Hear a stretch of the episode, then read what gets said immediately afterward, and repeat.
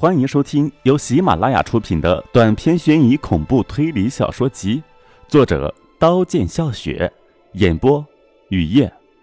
欢迎订阅《地铁恶魔》第三集。回到家，爸爸看着自己头上的伤口，一句话也没有说。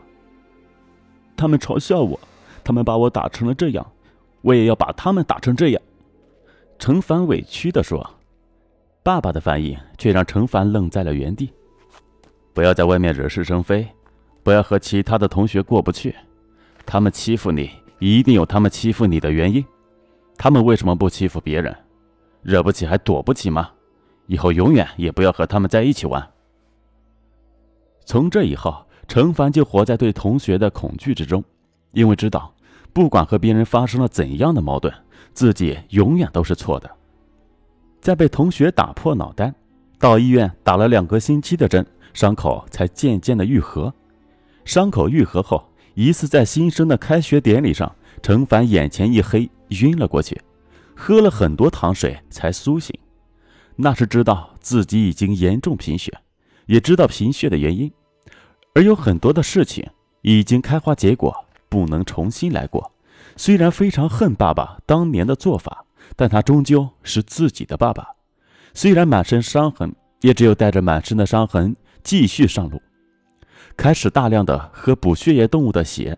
乡村里杀猪时，陈凡就端着一个铁盆，接满猪血，蹲在一旁喝起来。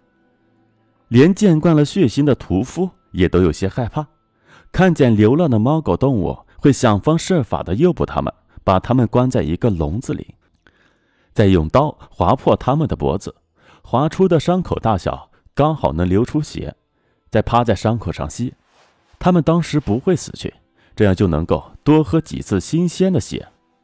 当然知道自己已经完全变了，却无法克制心里的疾病。补血以后就再也没有晕倒在地，没有生病进医院，到长大成人离开爸爸远飘天涯，也明白了爸爸当年那么做的原因。妈妈离开了爸爸，自己是爸爸唯一的亲骨肉。爸爸害怕失去自己，永远也不要和别人发生矛盾，是为了保护自己。终于看见了站台，避开监控走了上去。大厅一个人也没有。现在的时间是二十点四十五分。跑进洗手间，把杨峰的头放进洗盆冲洗干净，然后把它放在洗手台上，梳顺他凌乱的长发，从包里拿出红色的唇膏。在洗手台写下几个字，狂笑着走进隧道，在从没有警察蹲守的地铁站出来打的回家。已经过去了两个半小时，受害者还没有找到，凶手也还没有找到，电梯出了事故，受伤和死亡的乘客也已经被急救车运走。围在洗手间看戏的看客们也觉得再没有精彩的戏可看，就四散了，只剩下了警察。警察也觉得这件事情。太诡异，毫无头绪。有的在洗手间抽烟，有的坐在地上无聊的聊天。头，我们应该扩大搜索范围。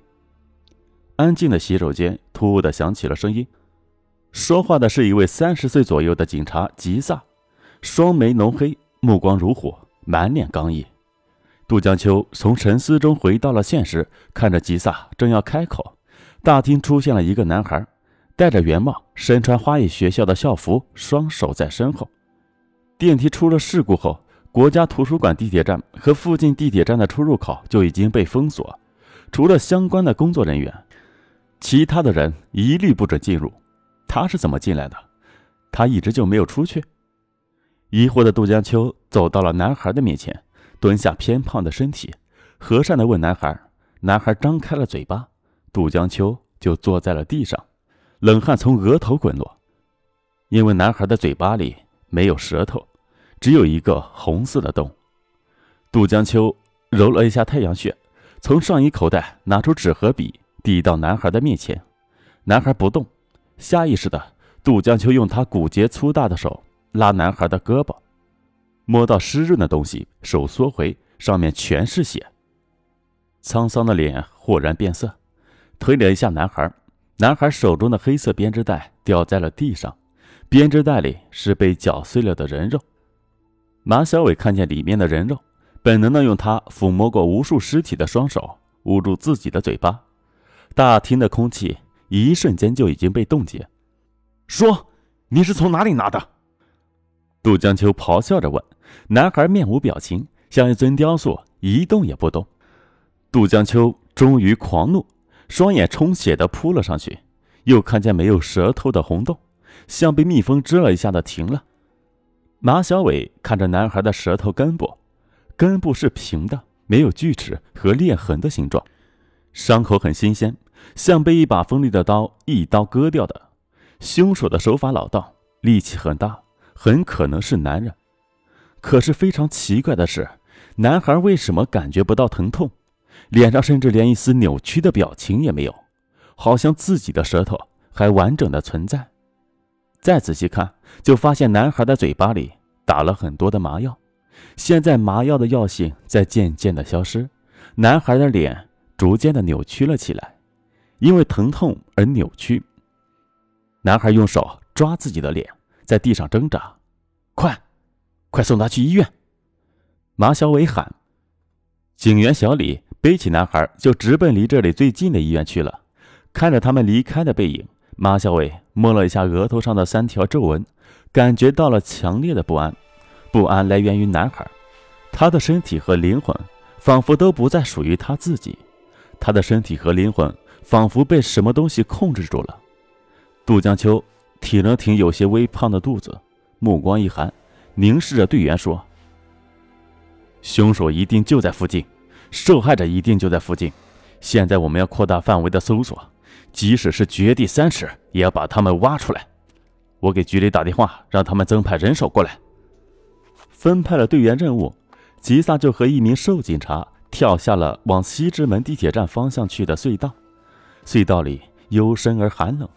离开了入口医院，忽然，吉萨感觉到一股强大的气流，一双有力的胳膊紧紧地扼住自己的咽喉，听见了脖子里的骨头错位的声音，开始出现幻觉，周围的景象变形旋转起来，紧紧地扼住自己咽喉的胳膊松开了，吉萨张大了嘴巴，大口的呼吸，以为是队友的恶作剧，就没有回头，往前走，走了一段路后。恐惧的藤蔓缠住了吉萨，因为在这幽深而寒冷的隧道里，吉萨只听见了自己的一双脚步声回荡。猛然回头，一个黑影从赤白的灯光下闪过，吉萨拉开手枪的保险栓追赶。一声呻吟声传进了耳朵，打开强光手电，看见铁轨外的凹处躺着一个人，全身是血，血盖住了脸，穿着警服的身体不停地颤抖着。吉萨的双手托起血人，拂去脸上的血，眼泪从眼里流出来。兄弟，坚持住，我带你去医院。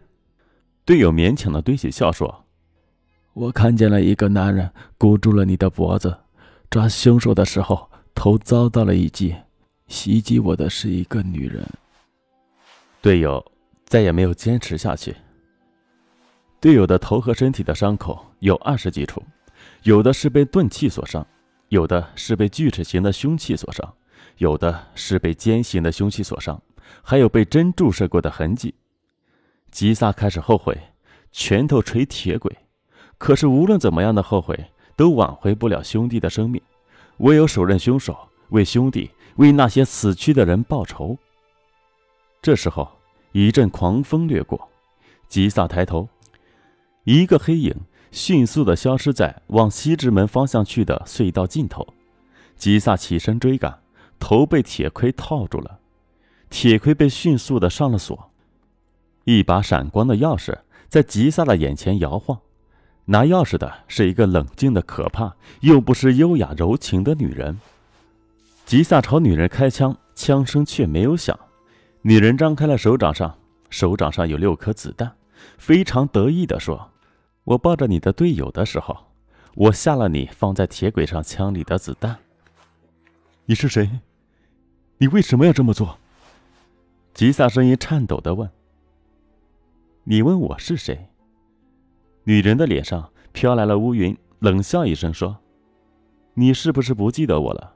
我是王雅梦。”你是王雅梦？吉萨脱口而出的惊叫：“是的，我就是。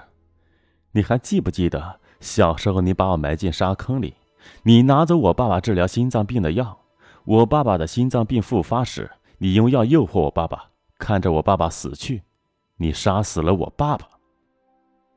本集播讲完毕，感谢您的收听，欢迎订阅。